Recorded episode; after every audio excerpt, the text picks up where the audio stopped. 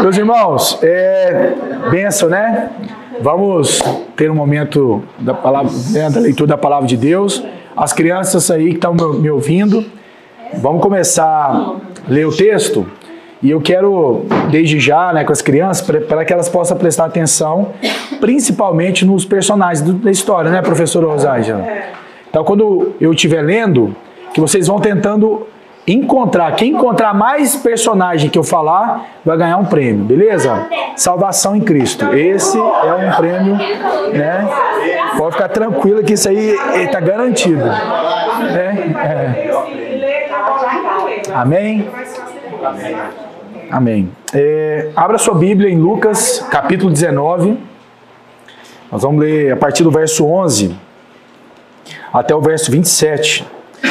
Creio que é um, mais uma vez, um texto né, muito conhecido por todos nós, mas eu creio que né, Deus pode trazer para nós não só um sentido, um significado, mas uma revelação sobre esse texto. Então, prestemos atenção no texto, por favor, e como eu de costume gosto de fazer quando a gente vai ler uma parábola, eu gosto, né, eu gosto de aprofundar muito no, em cada versículo, e hoje não vai ser diferente. Então, prestemos atenção juntos porque muito provavelmente nós vamos ter uma, uma percepção completamente nova a respeito desse texto. Amém? Amém, crianças? Amém, Cauã? O Cauã não é criança mais, o Cauã é quase um adulto, né, ah, Cauã? Né, Osar? Já é seu assistente, né? Sim. Monitor, né? Amém. Vamos lá, versículo 11. Ouvindo ele estas coisas, Jesus propôs uma parábola vindo estar perto de Jerusalém, e lhes parecer que o reino de Deus havia de manifestar-se imediatamente. Então disse: Certo homem nobre partiu para uma terra distante, com o objetivo ou com o fim ou finalidade de tomar posse de um reino e voltar. Chamou dez servos seus, confiou-lhes dez minas e disse-lhes: negociai até que eu volte. Mas os seus concidadãos o odiavam e enviaram após ele uma embaixada dizendo: Não queremos que este reine sobre nós. Quando ele voltou, depois de haver tomado posse do reino, mandou chamar os seus servos, a quem deram o dinheiro a fim de saber que negócio cada um teria conseguido. Compareceu o primeiro e disse: Senhor, a tua mina rendeu dez. Respondeu-lhe o Senhor: Muito bem, servo bom, porque foste fiel no pouco, e terás autoridade sobre dez cidades. Veio o segundo dizendo: Senhor, a tua mina rendeu cinco. A este disse: Terás autoridade sobre cinco cidades. Veio então outro dizendo: Eis aqui, Senhor, a tua mina que eu guardei embrulhada num lenço, pois tive medo de ti, que és homem rigoroso, tiras o que não puseste e ceifas o que não semeaste. Respondeu-lhe então: servo mau, por tua própria boca te condenarei. Sabias que eu sou homem rigoroso, que tiro o que não pus e ceifo o que não semeei? Por que não puseste o meu dinheiro no banco? E então, na minha vinda, o receberia com juros. E disse aos que assistiam: Tirai-lhe a mina e dai ao que tem as dez. E lhe ponderaram: Senhor, ele já tem dez. Pois eu vos declaro: a todo que tem, dar-se-lhe-á, mas ao que não tem, o que tem lhe será tirado. Quanto, porém, a esses meus inimigos que não quiseram que eu reinasse sobre eles, trazei-os aqui e executai-os na minha presença. Palavra difícil, né? Como entender esse texto, né? Mas vamos orar, pedir para Deus misericórdia, né? Amém? Crianças, vamos ter um tempo de oração. Curva a sua cabeça. Deus de graça, Deus de misericórdia, Deus de bondade. Te louvamos, Senhor, por esse dia. Te louvamos, ó Pai, porque o Senhor é o Senhor desse culto, Senhor. O Senhor, o Senhor é o nosso alfa, nosso ômega, o Senhor é o nosso princípio e o Senhor é a nossa única finalidade e propósito, Senhor. Por isso, Senhor, nós rogamos a Ti nessa hora que de alguma maneira o Teu Espírito possa nos fazer compreender a Sua palavra. Que juntos possamos discernir a Sua intencionalidade nesse texto, Senhor. Que nós possamos compreender a profundidade, a largura, a altura, a grandeza da Tua palavra. Como cremos que Cristo é o próprio Deus encarnado, cremos que essa palavra foi dita pelo próprio Deus. Cremos que tudo, absolutamente tudo que Cristo disse, as vírgulas, as pausas, tudo o que ele disse e não disse, é pura revelação, Senhor. Por isso, Deus permita que através desse texto que foi narrado por Lucas, possamos compreender a grandeza da sua revelação, Senhor. Somos reféns, somos sujeitos à tua palavra. Por isso, Deus, se falar conosco essa manhã, permita, Senhor, que nós não endurecemos o nosso coração. Que essa palavra possa encontrar lugar no nosso coração e no nosso espírito, Senhor. E que possamos ser transformados pelo poder da tua palavra.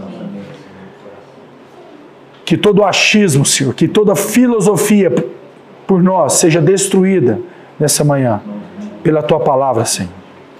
Em nome de Cristo Jesus. Amém. Amém? Esse aqui? Tá. Por quê? Tá, tá ligado. É... Irmãos, é... crianças, já conseguiram aí achar os personagens, né? Não? A tiazona vai, vai ajudar vocês aí, tá bom? Qualquer dúvida pode perguntar. É... Bom, esse texto é um texto que eu acho que a maioria de nós já até estudamos quando era criança na igreja, né? Eu não tive essa oportunidade de estudar quando era criança na igreja, que eu não era da igreja quando era pequeno, mas eu creio que muitos de nós já olhamos para esse texto como uma interpretação. E eu creio que, de alguma maneira, é, nós precisamos tomar muito cuidado por uma percepção muito simples, né? Há um autor chamado Leslie Neil Bingham, sei lá como é essa interpretação, e ele criou uma teoria chamada estruturas da plausibilidade. Ele vai falar que, de alguma maneira, o ser humano olha para o mundo, interpreta o mundo segundo as suas próprias concupiscências. Então ele interpreta o mundo de acordo com a lente que ele recebeu desde pequeno. Então, de alguma maneira, quando a gente olha para esse texto, não é diferente. Porque dá a sensação que o texto está falando uma coisa. Mas quando você começa a aprofundar, não só no texto, mas também no contexto do texto, o texto cobra outro sentido. Então, de alguma maneira, uma das, uma das estruturas mais proeminentes na nossa, no nosso contexto, vamos falar assim, no Ocidente, vamos falar assim, né? Existe uma lente chamada capitalismo, que é uma maneira de enxergar o mundo. Concorda comigo não? E essa maneira de enxergar o mundo, se eu, se eu tenho essa maneira de enxergar o mundo por meio de uma ótica capitalista, eu vou, tentar, eu vou interpretar o texto de outra maneira. Por isso eu creio que nós temos que tomar muito cuidado ao interpretarmos o texto segundo essa ótica. De alguma maneira, essa ótica não representa o que o texto está dizendo. É, basta saber que esse texto foi dito em um contexto oriental, não num contexto ocidental. E de alguma forma isso traz um novo sentido para nós, tentar entender o que o Cristo queria de alguma forma representar nessa parábola. Amém? Por isso que nós precisamos então, ao lermos essa passagem, tentar tirar esses pressupostos do capitalismo. O texto, obviamente, não está falando de lucro, e a gente vai entender mais adiante por quê. Portanto, quero dar um pouco de contexto para a gente poder aprofundar no texto. Quando a gente vai ler o versículo 11, né, que a gente leu, vai dizer aí que Jesus, ele diz assim, né, no versículo 11: ouvindo ele estas coisas. O grande né, desafio é entender o que, que Jesus estava falando antes disso. Em Lucas né, 19, nós vamos ver que, de alguma maneira, Jesus está vindo de uma história, de um que real, que aconteceu com um homem chamado Zaqueu. Vocês vão ler aí versículos anteriores que Jesus sai e os discípulos que estavam com Jesus ouviu algo de Jesus que chamou muita atenção deles. Que um homem publicano pária, judeu, cobrador de impostos e injusto recebeu salvação. E na ótica dos discípulos, se aquele homem depravado, considerado um pária, pior que uma prostituta, pior que um, um assassino no contexto judaico, recebeu salvação, eu, eu acredito que eles pensaram uma única coisa. Rapaz, esse negócio vai acontecer a qualquer momento, então. Se esse homem recebeu salvação, qualquer um agora pode receber. Então, se ele recebeu, o negócio agora vai, vai acontecer. E dentro do mesmo contexto, a Bíblia vai dizer aí no versículo 11 que eles estavam indo para onde? Para onde eles estavam indo? Para Jerusalém. Para quê? Hã? Para. Eles iam fazer uma coisa em Jerusalém. Eles estavam indo para uma festa. Que festa? Para uma celebração, na verdade. Para uma Páscoa, meus irmãos. E o que, que a Páscoa representa? De uma maneira bem simples. A libertação do povo. A libertação do povo do Egito, da escravidão. Portanto, dentro desse contexto todo, você vai ver no versículo 11, quando Jesus fala, né? Ouvindo ele estas coisas, Jesus propôs uma parábola. Visto que estava próximo a Jerusalém, e, presta atenção, e lhes parecer que o reino de Deus havia de manifestar o quê? Imediatamente. Então é importante vocês entenderem esse contexto que está rolando no texto. Por quê? Porque isso vai mudar toda a regra do jogo aqui. Diante desse contexto, imagina, um louco, um desorientado que para nós jamais receberia salvação, sei lá, um político bandido, que você fala, esse, esse é capeta, sabe essa coisa que a gente fala? Esse é capeta. Aí vem Jesus, salva um cara desse, dentro desse contexto, indo para Páscoa, e esse cara fala, pai, vai manifestar, se agora não falta mais nada para acontecer, nós já está indo em direção, vai né? já tentar entender os desenhos. Agora uma coisa importante, que, que é muito importante de entender também desde a época de Jesus, em todas as eras, inclusive a nossa era, agora que a gente está vivendo, sempre existiu o conceito, a, a sensação de que Jesus vai voltar amanhã. Sabe essa coisa falando, agora não falta mais nada. Rapaz do céu, Bolsonaro ganhou, não entrou e agora o mundo vai acabar. Sabe essas coisas? Sabe essa sensação de falar assim, pais, fiquem tranquilos, porque agora o que? vai acontecer. O reino de Deus vai ser estabelecido. Nós já temos um general, temos um rei, nós temos um exército, né? nós temos não sei o quê, nós temos, uma, nós temos o salvador da pátria e está tudo resolvido. O problema é o seguinte: todo mundo que pensou assim amargou uma longa espera. Então, até hoje esperando. E pode ser que entre nós também, nesse contexto que a gente vive hoje, tenha pessoas também que estejam pensando da mesma maneira que agora, não, agora Jesus voltar. Eu estou vendo todos os sinais. Que sinais, irmão? Oh, eu estou vendo pai com filho, filho com, com pai. Eu estou vendo droga, eu estou vendo conhecimento que se multiplicou. Eu estou vendo uma série de coisas. Agora é certeza. Pode ser, irmão, que essa certeza demore mais uns, sei lá, uns 200 anos aí. Mas por que, que é perigoso pensar assim? E aqui que começa né, a nossa, o contexto para, para o texto. De alguma maneira, quando esse tipo de pensamento entra na cabeça de nós, seres humanos, crentes, isso de alguma forma afasta de nós uma palavra muito simples: a responsabilidade com o momento que nós vivemos. E pensar que o reino de Deus está chegando amanhã ou qualquer momento tira inconscientemente de nós a responsabilidade com o momento. E que tipo de responsabilidade? a responsabilidade de enfrentar poderes fáticos ou qualquer outro tipo de poder com a verdade de Cristo. Vocês vão perceber que o texto tem muito a ver com isso. Então, estejam em mente esse contexto, é muito importante. Vocês vão ver perceber que isso faz todo sentido. Então, dado esse grande contexto, a grande pergunta é: para que paz e reconciliação se Jesus vai voltar a qualquer momento?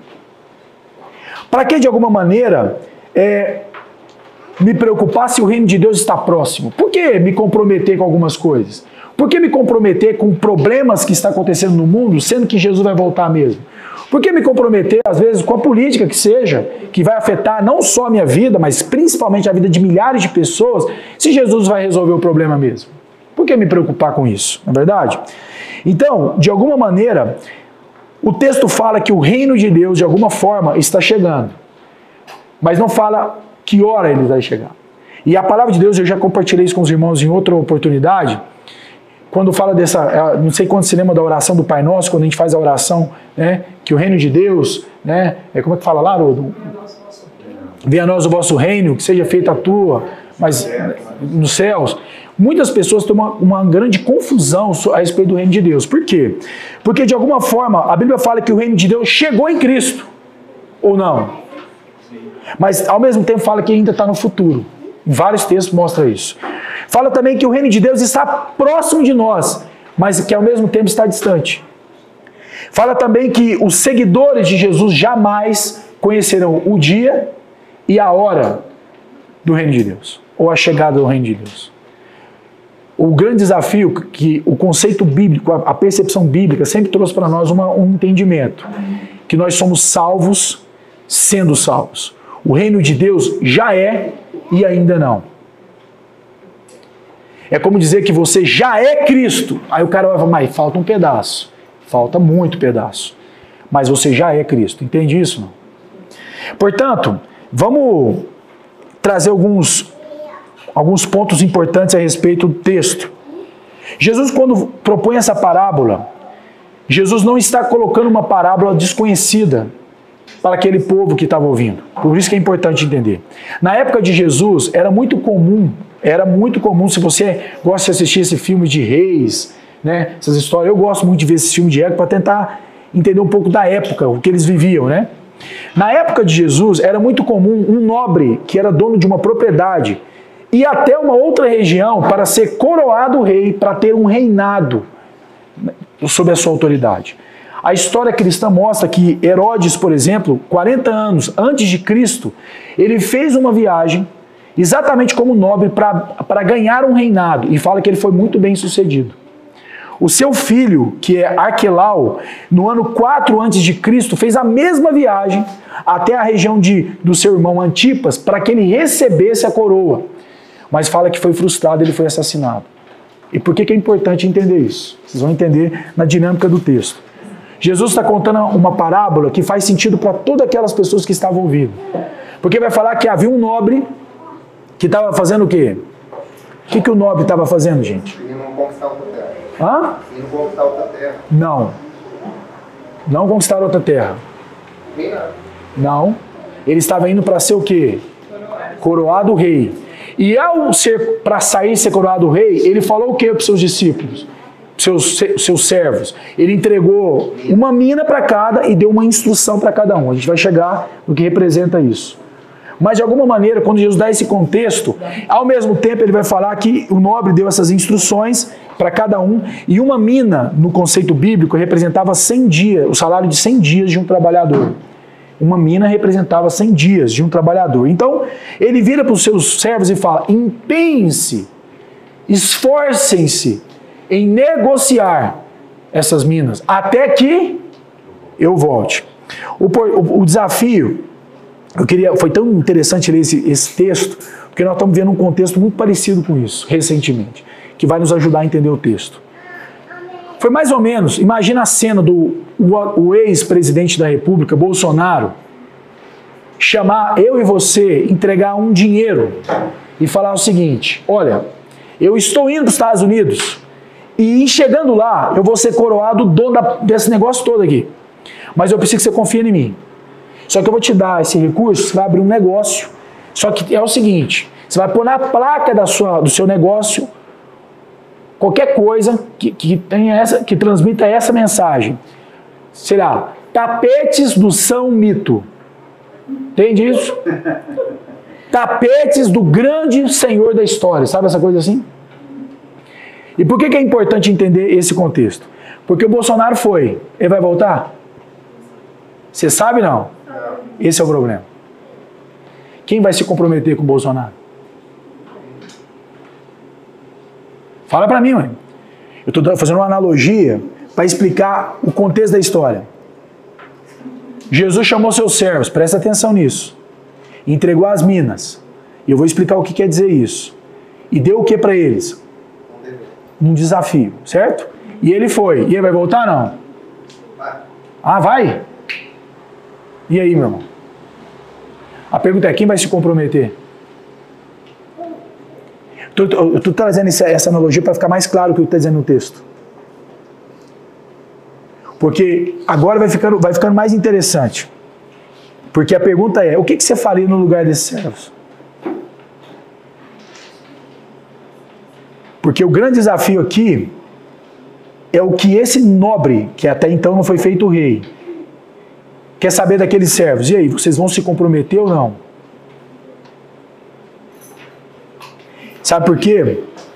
De alguma maneira, esse nobre, que é, Jesus falando dele mesmo, ele está de alguma forma encorajando seus servos a viverem de maneira corajosa, presta atenção nessa palavra, e publicamente, corajosamente e publicamente, quem eles são. Só que o problema é que de alguma maneira dentro desse contexto, você vai ver no texto fala que havia entre eles alguns concidadãos que não estavam o quê? De acordo, não estavam de acordo com a coroação de quem? Desse rei. Então presta atenção nisso. Dentro desse contexto, o que Jesus está dizendo, presta atenção nisso, é importante. O que Jesus está dizendo é que diante de todo aquela, aquele reinado que estava, que, que, que estava acontecendo na história, havia entre eles alguns inimigos do rei ou do nobre. E presta atenção nisso, meus irmãos. Ser inimigo do rei automaticamente faria com eles também fosse inimigo de quem? Hã? De quem? Pode falar, Lete. Dos próprios servos. Então presta atenção. Se comprometer com o nobre era o mesmo que se comprometer com aquele, contra aqueles inimigos. E vem Jesus, entrega as minas e fala: comprometam-se até o pescoço. Até que eu volte. E aí, meus irmãos, um homem que eu estava lendo lá chama Matar Almiskin, ele se referindo ao texto na sua época, ele fala o seguinte: que aqueles servos lutaram e resistiram às dificuldades por causa das minas que lhes foram entregues. Sabe quem foi matar esse homem? Foi um homem que viveu em uma ilha cristã em volta de um mar islâmico. Esse matar sabia, por propriedade, o que significava o texto. Você entende isso não? Ele recebeu uma mina de Jesus e ele ficou numa ilha. Quando eu falo uma ilha, não é uma ilha, é uma ilha de maneira de por analogia. Em torno dele havia um mar islâmico. Ele era quase um, um servo único dentro do seu mar. E ele foi ter que se comprometer dentro de uma região assim. Talvez eu e você não temos a dimensão, a dimensão do que esse texto representa. Porque hoje se comprometer com Jesus, em alguns lugares até emprego. Eu não sei se, se o que eles estão chamando de evangélico é o que está dizendo no texto. Mas enfim, de alguma forma então Jesus está encorajando seus discípulos a utilizar desse recurso de maneira corajosa e de maneira pública, mesmo sabendo que isso ia comprometer a sua própria vida. Quando eu dei o exemplo da loja, do nome Tapete São Mito, que muito provavelmente hoje, aqueles que se declararam amigos do Bolsonaro se constituíram o quê? Inimigos do Lula. É verdade ou mentira? Muitos empresários, por exemplo, estão saindo do país porque sabem que vão ser perseguidos. Mais uma vez, é só uma analogia. O Bolsonaro não é o nosso salvador, amém? E muito menos o Lula completamente o contrário. Mas foi uma boa analogia para entender o que o texto está dizendo. Faz mais sentido o texto? Não. Vai seguir o texto. De repente o rei volta. Quer dizer, o nobre que voltou rei. E agora vocês vão começar a entender o texto. Mais ainda, né? Eu sei que vocês já estão entendendo. Quando o rei retorna, ele queria saber uma coisa. A pergunta é o que, que ele queria saber? Que tinha conquistado com a usina. O que cada um? Olha que interessante. O que ele queria saber é uma palavra grega que só aparece em toda a Bíblia nessa passagem. Não existe outra. Então você vai procurar lá no grego, não acha outro texto para poder servir, para balizar o que está querendo dizer o texto. Mas é uma palavra que se chama diepragmateu santo, que vem de dia, diapragmateumai. O que, que significa essa palavra em grego? Quanto negócio foi feito? Algumas Bíblias, eu não sei se a sua está é, com essa interpretação, mas muito provavelmente, em uma esfera ocidental capitalista, traduziu esse texto de outra maneira, porque existe uma possibilidade de interpretação, que significa quantos você ganhou negociando. Mas o texto em original, tanto que nas, nas escrituras siríacas e árabes, que são as primeiras que vieram depois do grego, todas tratavam a tradução desse texto como o que negócio você fez, ou que negócio foi feito com essas minas. E por que, que é importante entender essa interpretação? Porque quem faz a pergunta quanto você ganhou negociando, imagina que eu sou um rei voltando e pergunto, e aí, quanto você ganhou? A, a próxima a resposta é o quê? Ganhei mil, ganhei dois mil, três mil. Ele quer saber realmente quanto lucro você teve. Mas se a tradução for quanto negócio foi feito, a, a pergunta, a preocupação dele não é quanto lucro. Sabe qual é a preocupação? Quanto você se expôs com a sua mina? Quanto. Vo... Hã? Pode falar, Lete. Nas traduções mais atuais, todas falam haviam conseguido ganhar seus negócios, mas na árabe, Ah. mais antiga, ela fala a fim de saber que negócio cada um teria conseguido. Tá vendo? Que negócio cada um conseguiu. Por isso que eu falei no início que se eu leio esse texto com uma interpretação capitalista, eu vou achar que Jesus está falando de quê? Dinheiro e lucro. E ele não está falando disso. Ele está falando quanto negócio você fez. A pergunta dele é: quanto você se expôs com a mina que eu te dei? Quanto você de alguma forma transmitiu para outras pessoas a mina que eu te dei? E aí vai, ficar, vai fazer mais sentido, eu estou construindo esse contexto todo para poder avançar mais. Portanto, a primeira expressão, a primeira tradução, que é a mais coerente, fala de fidelidade. Enquanto a outra fala de lucro. Por isso nós temos que tomar muito cuidado com que, né, para tentar entender o que o texto está dizendo. E aí, após ele voltar então e querer saber isso, vem então o diálogo do rei com seus servos. E aqui começa algo muito importante. Quando Jesus, ou quando esse rei fala com o primeiro servo, a resposta do servo foi surpreendente. Porque a resposta do servo, eu vou pegar lá no, no, no texto mesmo, vai falar o seguinte: Compareceu o primeiro e disse: Senhor, presta atenção nisso, a tua mina rendeu 10. E por que, que é importante entender essa expressão? Esse. Peraí. Opa, vou sair do. do onde eu estava aqui. Opa, perdão. Essa. Essa palavra, sua mina produziu 10 minas, de alguma, fa- de alguma forma o servo está dizendo que as suas dádivas, dadas a mim, renderam. Não, não, não salvação, renderam-se dez vezes mais. É como se esse servo dissesse que a graça que eu recebi do Senhor me produziu, me possibilitou construir ainda mais sobre essa mesma graça. Ele não disse as minhas competências, as minhas habilidades, a maneira, o mercado, a forma como estudei o mercado produziu o resultado. Ele disse que as suas minas produziram mais minas. E aqui, meus irmãos, o texto está falando do conceito da graça. Quando a gente fala da graça, né, dessa participação por graça. Eu e você sabemos hoje que quando Deus nos deu a dádiva, né, toda essa dádiva da graça, da misericórdia, isso que Ele nos deu pode produzir mais dádiva e mais misericórdia de Deus, de uma, de alguma maneira. E, o, e esse rei, conversando com os servos, ele não faz, olha que interessante, ele não elogia, ele não faz um elogio aos servos pelo sucesso que eles tiveram com o resultado. De alguma maneira, esse servo, esse rei, na verdade, elogia o que então? A fidelidade pela qual eles se mantiveram. Porque ele sabia que o que ia multiplicar as minas não era a competência dos seus servos, mas era a própria mina dada pelo Senhor. essa própria graça dada pelo Senhor, esse próprio dom, que a palavra dom também representa graça, dado pelo, pelo servo. Pode falar. Então, eu, eu penso assim, deixa eu ver se eu estou pensando certo. É, então, em cima daquilo que Deus nos deu, a graça, né, que a gente recebe, seriam, ah, então seriam as boas obras, multiplicar igual Exato. que você já pregou sobre Exato. Só que Mas ma- sustentar em Cristo. Exato. Não Exato. glória de Deus. E, essa, e, essas, e essas minas, elas podem representar várias coisas, menos dinheiro. Por isso que é importante entender que o que ele está falando aqui não tem a ver com dinheiro. Vai fazer mais sentido adiante, você vai, você vai perceber.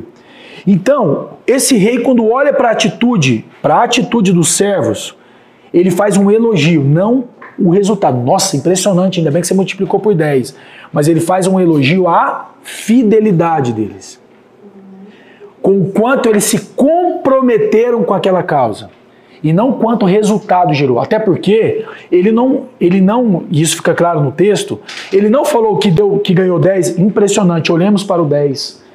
5, só 5, olha, está muito fraquinho. Ele não fez uma comparação de valor. Ele fez uma, uma, uma ele fez um apontamento para uma atitude que tem a ver com a fidelidade ao Senhor. E o curioso que essa atitude de fidelidade, olha que interessante, não produziu uma aposentadoria. Não produziu uma grana extra. E não produziu, talvez, recursos suficientes para parar de trabalhar. O que, que gerou de recompensa? Presta atenção na resposta. Não, Autoridade. não. Mais graça. Mais responsabilidade. Olha só que curioso. A recompensa não foi privilégios. A recompensa dada pelo rei foi mais responsabilidade. Você foi fiel numa mina? Então agora você vai ter responsabilidade sobre 10 cidades. Você sobre 5, você agora vai receber responsabilidade sobre 5 cidades. E sabe que o apóstolo Paulo, lá em 1 Coríntios capítulo 3, versículo 6 ao verso 8, olha que curioso. Ele vai falar um texto, vocês podem anotar depois para poder estudar. Paulo vai dizer que eu plantei, Apolo regou, mas Deus deu o crescimento. Por isso, nem o que planta é alguma coisa, nem o que rega, mas Deus que dá o que? O crescimento. Ora, o que planta e o que rega são um, mas cada um receberá o seu galardão segundo o seu trabalho. E sabe que esse, esse, esse, esse princípio guardado nesse texto, que eu acho poderoso, ele é muito fácil de ser visto numa vida prática no discipulado, por exemplo.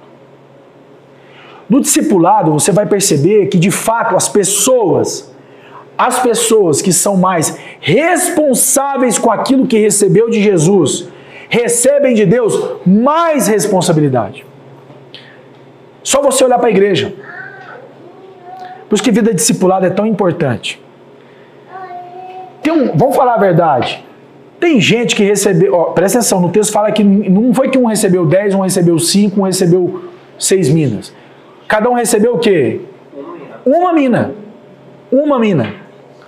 Só que alguns foram tão responsáveis que receberam agora mais responsabilidade, porque revelaram mais maturidade diante de Deus. Quantas vezes, e quem aqui já experimentou outras igrejas, nós já tivemos, né? Já passeamos em outras comunidades. Quantos irmãozinhos lá, que à toa, sem estudar nenhuma, chegava tão emborrado. Porque eu não faço parte do louvor, eu não participo da igreja, eu não prego, eu não faço nada. Eu sou só um ouvinte na igreja. Aí os irmãos começam a arrumar a vassoura para ver se ele vai, a- a- vai recebendo mais autoridade. Não, vassoura eu não quero. Eu quero microfone. Não é? Não, sabe de uma coisa? Eu agora quero, eu quero discipular 10 pessoas. Não, agora eu quero, sabe o seguinte, eu quero plantar a minha igreja. Quantas vezes nós já ouvimos isso? E aí no contexto, os irmãos que estavam ali olhavam para o irmão e falaram, irmão, deixa coisa, você não está sendo nem com a sua casa. Como é que você assumiu a igreja? Deixa eu salvar a sua vida. Não faz isso não. Só que o- a pessoa não entende que o próprio Deus é quem dá o quê? o crescimento. Meus irmãos, na vida de igreja não tem como não ver esse princípio. E na vida secular que nós irmãos vivemos, também não é diferente. Quantos irmãos na vida secular não assumem posições de autoridade e responsabilidade por quê? Porque são irresponsáveis com a mina que Deus deu para ele. E aí vai acontecer como diz no texto. Isso não é justo. Lembra o que aconteceu lá no final? O que tinha um tomaram dele, deram para quem tinha o quê? Dez. O que Jesus está dizendo é o seguinte: meu irmão, deixa eu falar uma coisa. Tem alguém que nasceu tão responsável, que não tem receio de se expor publicamente de maneira tão corajosa, que ele merece, de alguma forma, ter mais uma mina. Porque é bem provável que essa mina vai se multiplicar de novo. Pela sua responsabilidade e não pela sua eficácia. Não pela sua competência. O texto não está falando de competência. O texto está falando de quê, meu irmão? Fidelidade, responsabilidade. Por isso eu vou te falar uma coisa. Eu já vou fazer mais de 20 anos de igreja. Nos meus 20 anos de igreja, nos meus 20 anos de igreja, eu já vi gente que chegou na igreja que tem um ano de igreja e assumiu a igreja inteira. E já vi gente que tem 20 anos de igreja e não passa de um murmurador, questionador e um problemático para a igreja. Sim ou não, meus irmãos? Você vai ver o que vai acontecer com o terceiro servo, se não tem a ver comigo e com você. Portanto, o apóstolo Paulo vai dizer: deixa eu te falar uma coisa, um planta, outro rega, mas quem dá o crescimento? Deus mesmo. Portanto, o que, o que planta e rega é uma coisa só, mas é Deus que importa. É Deus que traz o crescimento, o crescimento real, o crescimento verdadeiro. Porque o que tem de igreja também se multiplicando, o que tem igreja se multiplicando pelo proselitismo está escrito. Quantas igrejas enviesadas por essa, essa teoria de células, crescimento em células. E aí existe um pacotão hoje que é feito, que aí o cara faz um encontrão com Deus. Quem aqui já foi para o encontrão com Deus? Aí no encontrão com Deus, ele faz uma, uma pegada completamente emocional e o povo fala, rapaz, é isso mesmo. Eu estou esse tempo todo equivocado, eu sou de Jesus. É mesmo, você, deixa eu te falar uma coisa, você está no lugar errado, porque você foi chamado é para ser pastor. E saindo daqui, nós vamos entregar uma célula na sua mão, uma célula com 30 pessoas. Você vai ser um, um, um, quase um soldado romano, né? Um centurião, que o centurião era 100 soldados, né? Você vai ter um grande exército nas suas mãos e você será responsável de 30. E de repente aí, mas se por nós, nós vamos te ajudar. Tem meta. E a meta vai favorecer você. E a meta é o seguinte: tem que vender 100 livros por mês no seu grupo. Você, a seu, e é assim, viu, gente? E eu não estou exagerando, não. A sua célula tem que bater 10 mil reais de dízimo. E se não bater, você vai ser responsabilizado. Mas se não bater, três meses. Se não bater a meta, você será tirado dessas. Até porque você não nasceu para isso, então. Meu irmão, não estou exagerando, eu posso dar o nome da igreja se quiser. Eu não vou falar publicamente que está gravando aqui. Deixa eu te falar uma coisa. Sabe o que acontece com esse cidadão? Sabe o que acontece com esse cidadão? Eu vou, isso já aconteceu comigo, a Renata sabe disso. Aí você cruza com esse cidadão na rua. Ô meu irmão, eu sou evangélico. Na verdade, eu sou ex-evangélico. Eu me decepcionei com Deus. Ah, é? É assim que eles falam. Tô mentindo? Homem, o que aconteceu? Não, contaram uma história para mim, sei que, e me machucou profundamente. Meu irmão, pode ser que você nunca ouviu o evangelho, posso compartilhar com você? Mas que evangelho está falando? O evangelho da, da, cruz, da graça, da misericórdia, do arrependimento. É, mas eu acho que isso não é de Deus, não. Eu aprendi outra coisa. Sabe o que você aprendeu, meu irmão? Sabe o que esse irmão aprendeu? Ele aprendeu a se desviar do evangelho. É isso que Jesus disse, que esse homem agora se converteu filhos do inferno duas vezes mais, porque ele é um prosélito. A religião que esse homem encontrou preparou ele contra Deus. Agora ele sabe a Bíblia, sabe no sentido não revelar, tá?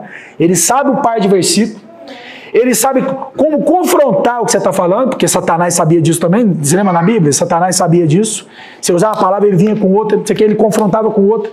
Então esses irmãos estão tá tudo preparado. Mas o evangelho não chega mais. A não ser que o próprio Deus, assim, encarnado, assim, traz uma revelação que o cara fala: Meu Deus do céu. E esses irmãos são tão feridos e tão machucados que tudo que se fala em nome de Deus para ele agora se torna o quê? Uma aversão. E muitos desses irmãos, que antes eram pervertidos e, foram para esses encontrão com Deus, e agora que estão feridos, eles ficam pior do que quando eles chegar na igreja. Meu irmão, a história não é a mesma história. Sabe por quê? Porque alguém disse para ele, cara, olhando bem aqui para sua cara, você é empresário famoso, você administra a sua empresa sem funcionário, rapaz, administrar a igreja é fácil. Deixa eu te falar uma coisa, meus irmãos. Eu já vi gente que é juiz. Eu já vi gente que é empresário de mil pessoas numa, numa empresa. Eles não dão conta de amarrar o sapato dentro da igreja. Sabe por quê? Porque isso não tem a ver com o quê? Competência. Isso não tem a ver com capacidade. Isso tem a ver com uma autoridade dada pelo próprio Senhor. Que as pessoas vão se aproximar de você e falar assim: rapaz, eu tô olhando sua vida aí, e, e assim, você tá andando a pé, você tá andando de ônibus, mas eu vou falar uma coisa: você tem uma autoridade que eu nunca vi, ué. Você não quer essa autoridade lá em casa também, não, para me ajudar com a minha família? Por quê, meus irmãos? Esse tipo de pessoa recebe tanta autoridade que ele, ele começa a governar tão bem a sua casa que agora ele dá conta de ajudar até os outros. Foi isso que o apóstolo Paulo falou para Timóteo quando vai fazer referência aos presbíteros, anciãos da igreja, ele fala assim: primeiro, que esse cara seja o quê? Marido de uma só mulher, e depois, que governe bem a sua casa. Mas não é que ele está falando que quem não governa não pode participar da igreja. Não é isso. Ele está falando que aquele que governa bem a sua casa, ele tem tanta autoridade agora que permite o quê? Ajudar outras pessoas. Porque não tem a ver com competência. Meus irmãos, é mentira ou verdade que às vezes pessoas com muito menos instruções do que a gente, com muito menos competência, com muito menos recurso, administra tão bem a sua casa que fala: Meu Deus, que inveja evangélica que eu tenho nessa pessoa. Não é assim?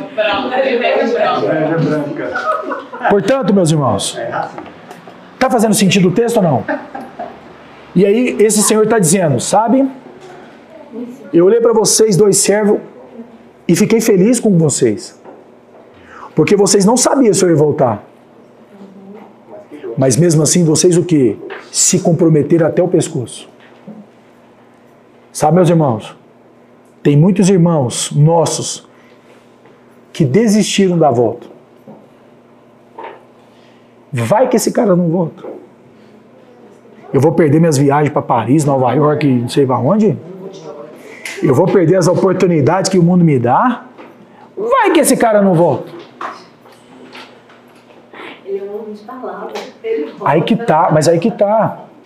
Presta atenção nisso. Porque nós vamos chegar no terceiro servo agora.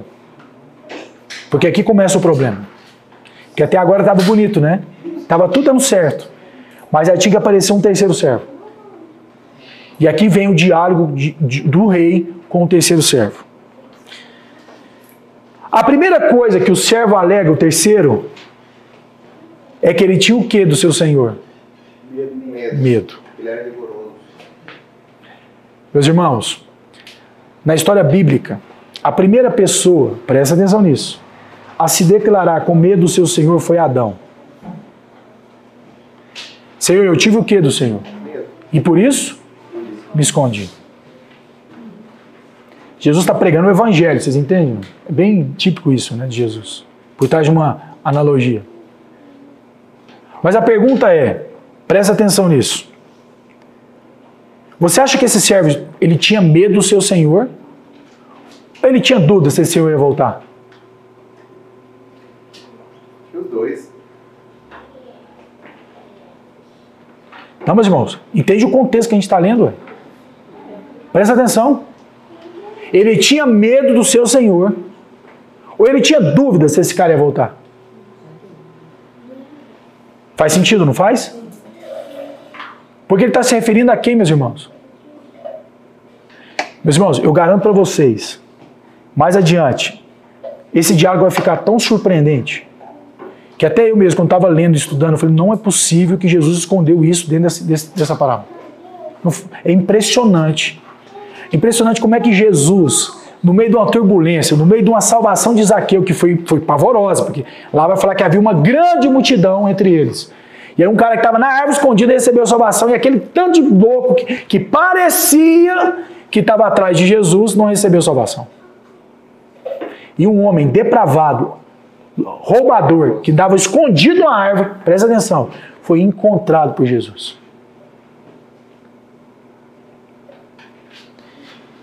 E aí, meus irmãos, eu tenho convicção do que eu vou falar.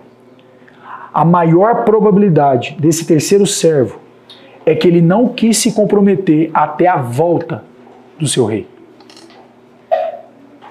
Por isso ele escondeu a mina. E o esconder a mina é o mesmo que esconder quem você é diante da sociedade.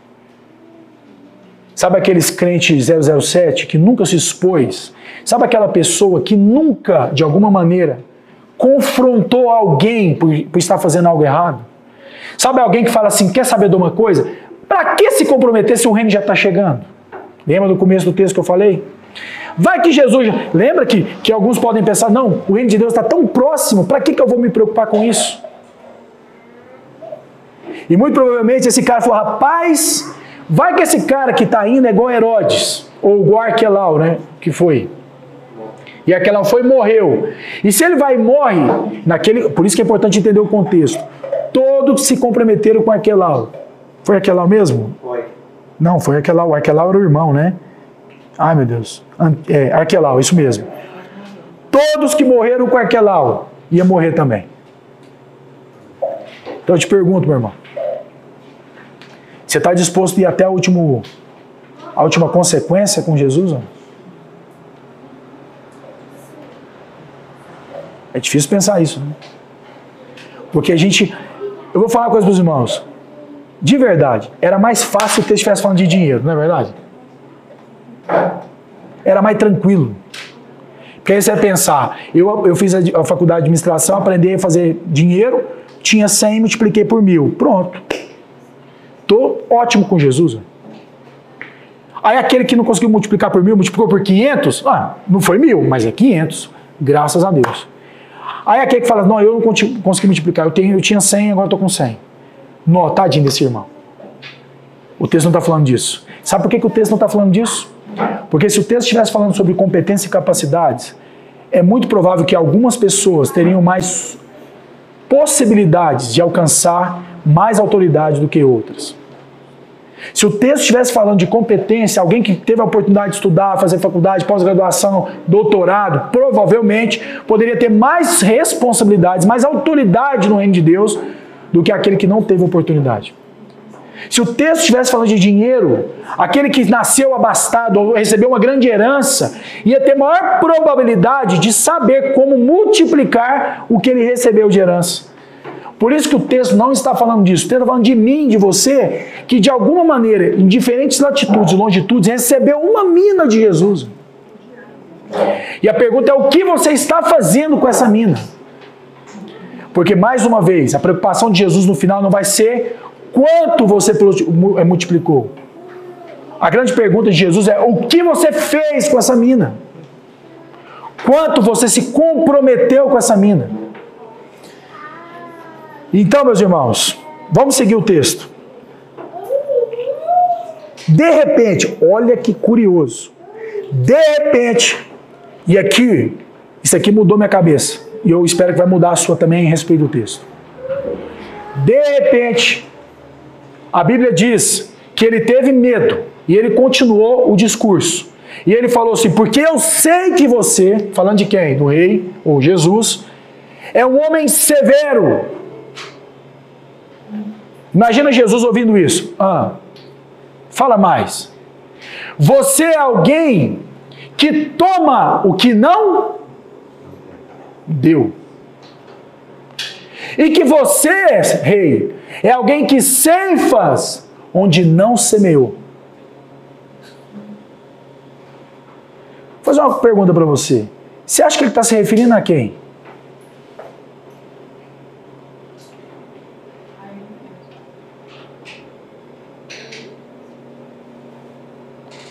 Existia. E você. Oh, Oi, Yara? Exato. Exatamente, por aí vai. Presta atenção no contexto. Na época, na nossa época histórica, vamos falar assim, existiram dois tipos de povos que ficou conhecido como os gauleses e como os beduínos. Essas duas culturas, que tem a ver com a maneira de pensar que conformou essa cultura, eles acreditavam que não existia virtude no trabalho manual.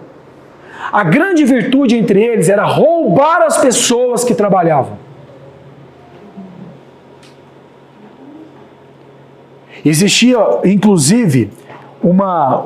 É, existe isso, se vocês quiserem procurar. Houve um homem Cícero, que era um, um filósofo escritor, que escreveu Da República, que é um, que é uma, um, um, um livro, né? E ele fala assim no texto: os gauleses acham uma infâmia o trabalho manual de cultivar grãos. Por isso saem armados e ceifam nos campos de outras pessoas. A grande pergunta é: o que, que esse servo fez então para esse rei? Ele insultou o rei. Ele estava falando algo desse rei que esse rei jamais foi. E aqui vai ficar mais interessante. A grande pergunta é: ao ser insultado, qual foi a reação do rei? Porque a pergunta é: muita gente acha, muito, muita gente já leu esse texto, acha que porque esse rei não deu uma murra na cara dele, ele acha que ele concordou com a falácia daquele cara. Ele acha que esse rei deveria ter feito assim: opa! Você não está falando comigo, não. Você está pensando que está falando com quem, rapaz? O problema foi a, a, a visão desse rei frente ao insulto que ele recebeu. Deixa eu te falar uma coisa. Lembra quando Jesus foi insultado pelos fariseus, tomou um- um- um- uma bofetada na cara? Sabe o que era um bofete? Já falei isso aqui uma vez. Vocês lembram o que é um bofete? Não. Bofete é uma arma. Bofete é um equipamento de tortura. Bofete era uma arma que tinha um pedaço de pau e na ponta desse pau tinha garras. Garras de ferro. Que na hora que você batia em algo, o objetivo era bater, arrancar e puxar a carne fora. Quando fala que Jesus tomou uma bofetada, não é que vem alguém deu um tapa na cara assim. Toma aqui, seu palhaço. Não, a Bíblia fala que o bofete, quando bateu, rasgou o rosto de Jesus assim.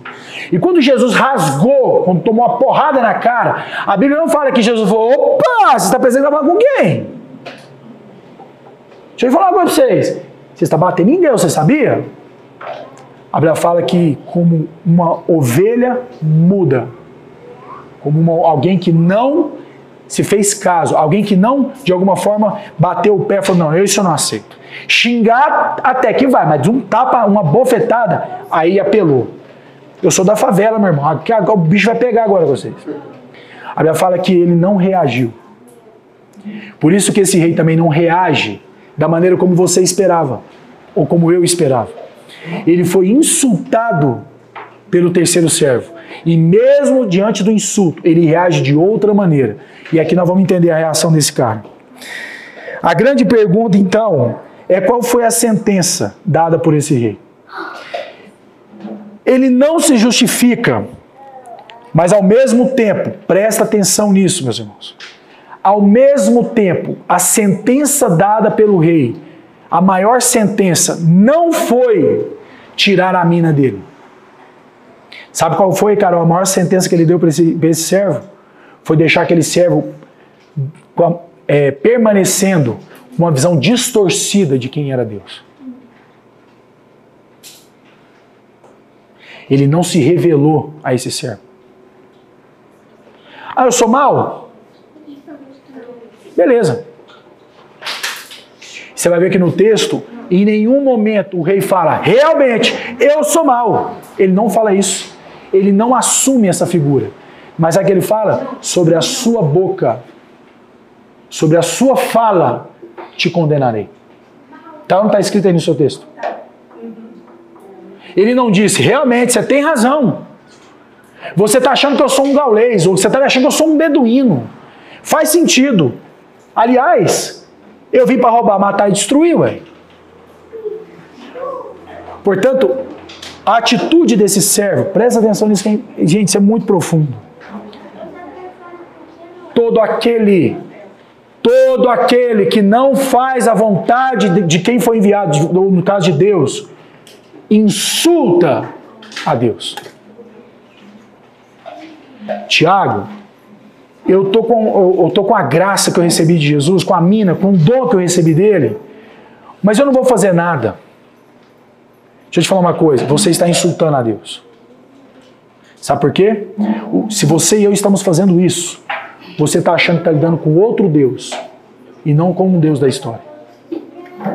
Você provavelmente tem uma distorção míope de quem nós estamos falando. E sabe o que Jesus vai fazer com você e comigo? Nada. Sabe aquele irmão embestado que vai fazer eu faço do jeito que eu quero, eu vivo do jeito que eu quero, aí a gente acha que Jesus vai pular na frente dele. Sabe qual é a maior sentença que, pode, que Deus pode dar para um homem e uma mulher? É não fazer nada. Romanos capítulo 1 fala sobre isso. Que Deus os entregou às suas próprias paixões e concupiscências. Então vou te falar uma coisa, sabe qual foi o maior milagre na sua vida, meu irmão, e na minha? É Jesus topou a mão no seu peito e falou assim, meu irmão, chega, chega. Você precisa conhecer alguém que você nunca conheceu.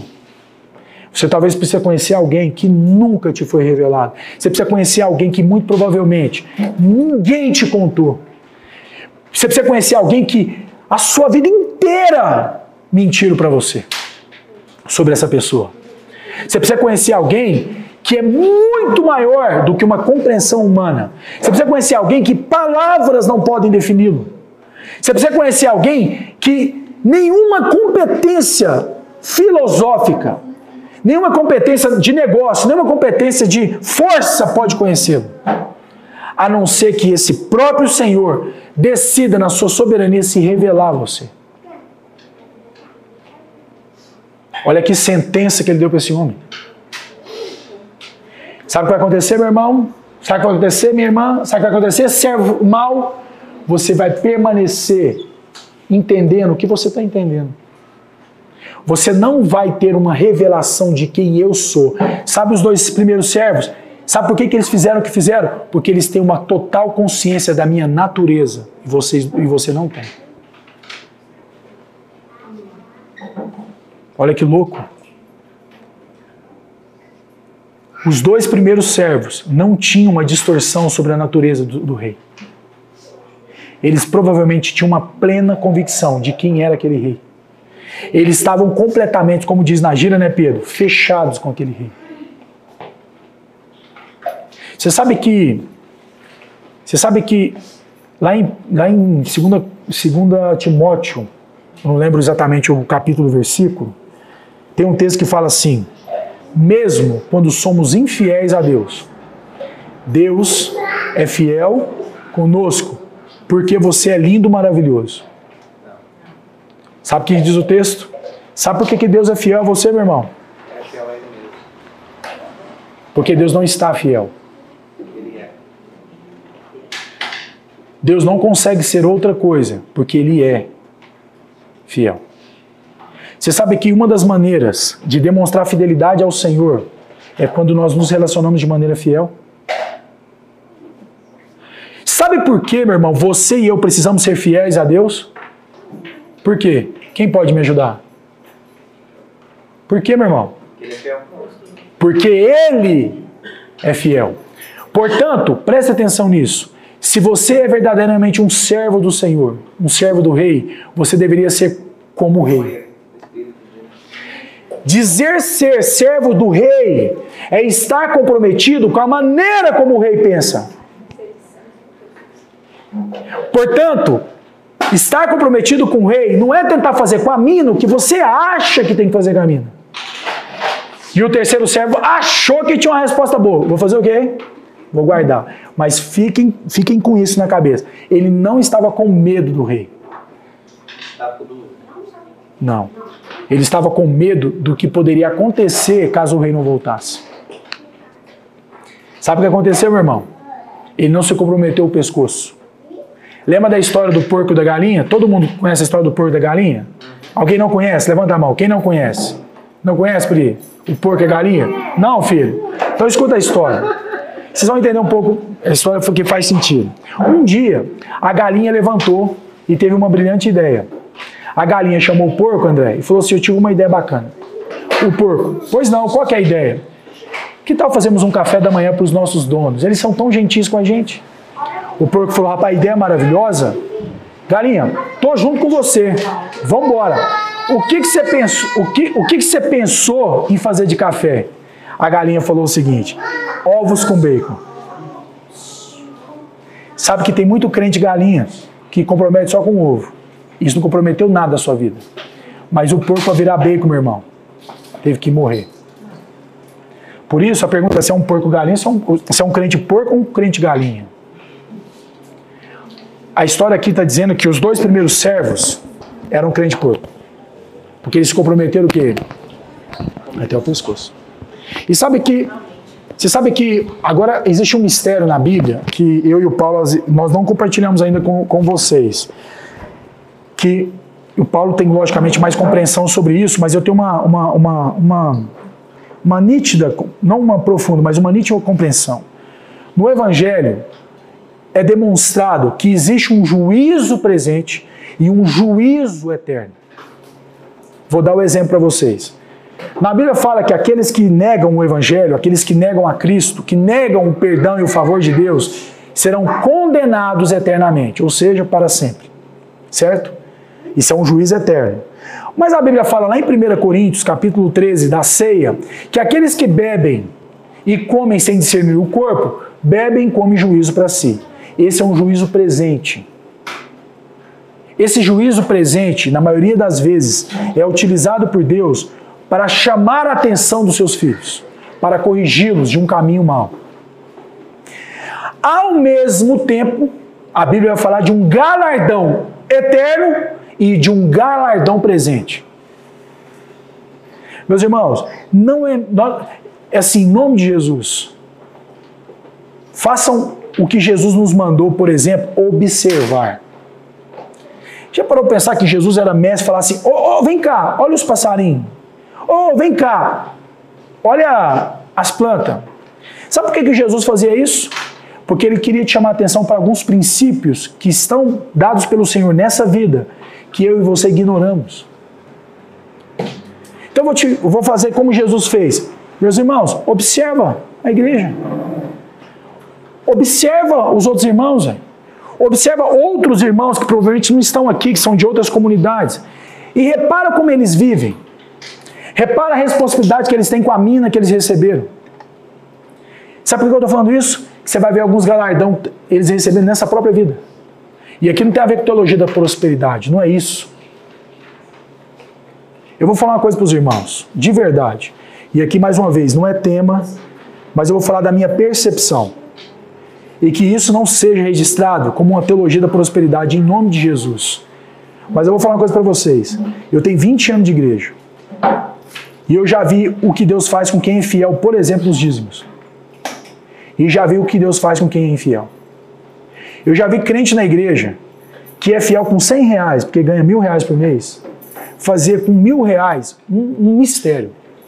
Mas já vi irmão na igreja que ganha 20 mil, 30 mil, e que é infiel nisso, passar dificuldade. Deixa eu te falar uma coisa, olha para a igreja. E por que, que é importante isso? O que produziu, o que produziu essa má interpretação do rei, de olhar para o rei e ver outra coisa, foi a infidelidade do terceiro servo. Porque a Bíblia vai dizer que esse servo recebeu uma mina como os outros demais. E ele era um conservo do seu rei. Mas a Bíblia vai dizer que ele se corrompe por medo desse cara não voltar. E porque ele se corrompe, porque ele foi infiel, a visão dele de Deus começou a ficar deturpada, corrompida. E vou falar uma coisa para os irmãos, e vocês, quem é velho de igreja, vai, vai confirmar comigo. Quantos irmãos da nossa caminhada foram sendo infiéis em várias áreas da sua vida, e de repente esse irmão começou a ver Deus que você não via. Estou mentindo? Renato, faz sentido ou não faz? Você vai falar com o irmão e fala, não, Deus perdoa de todo jeito.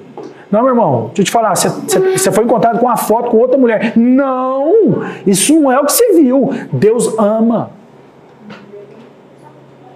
Meu irmão, te falar, deixa eu salvar a sua vida, como o Paulo fala, né? Irmão, quando a gente fala do dízimo, não é porque a igreja está dinheiro, não. Isso tem a ver com a sua relação com Cristo. Se é para dar dízimo ou oferta, meu irmão, não vamos discutir isso, não. Mas seja fiel, porque isso é um mandamento de Deus. Não. Você está vendo outro Deus, esse é o Deus do Antigo Testamento, Tiago. O Deus do Novo Testamento é outro. É ou não é assim que o cara começa a pensar? Sabe por que, que ele começa a pensar assim? Porque fruto da sua infidelidade, ele vai construindo um Deus segundo a sua própria concupiscência. E aí, se esse irmão, por exemplo, outro exemplo, quando esse irmão, por exemplo, tem dificuldade de perdoar, meu irmão, perdoar é difícil, não é? Não? Só quem tomou uma porrada para falar. Mas é como esse irmão tem dificuldade para perdoar, sabe que ele vai transformar um Deus que não perdoa os seus inimigos. É um Deus o quê? Vingativo. Um Deus rigoroso. Um Deus que, que toma onde não colocou. Um Deus que de alguma forma ceifa onde não semeou. É ou não é assim que começa a pensar, meu irmão? Porque ele começa a se corromper sem perceber. E sabe o que Jesus vai fazer com você, meu irmão? Sabe o que Jesus vai fazer com você, minha irmã? Nada. Nada.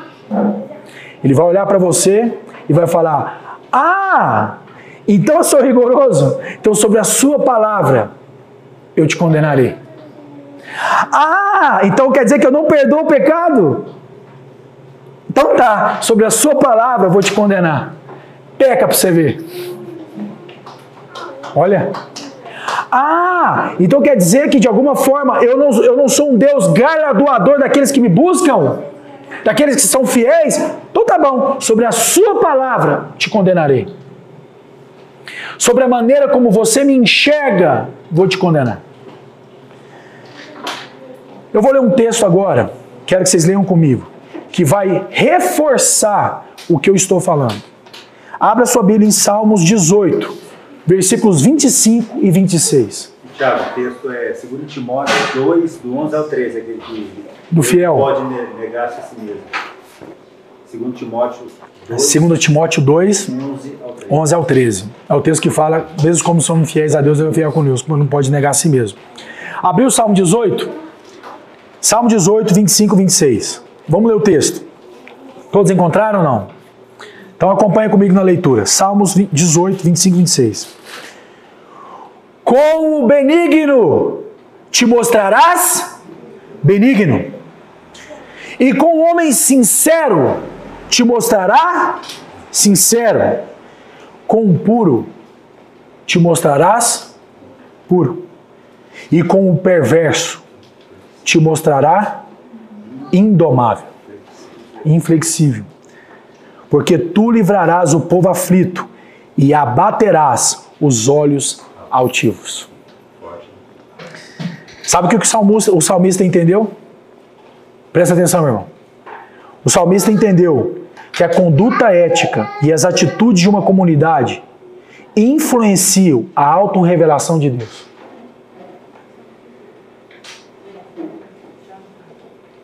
Faz sentido ou não?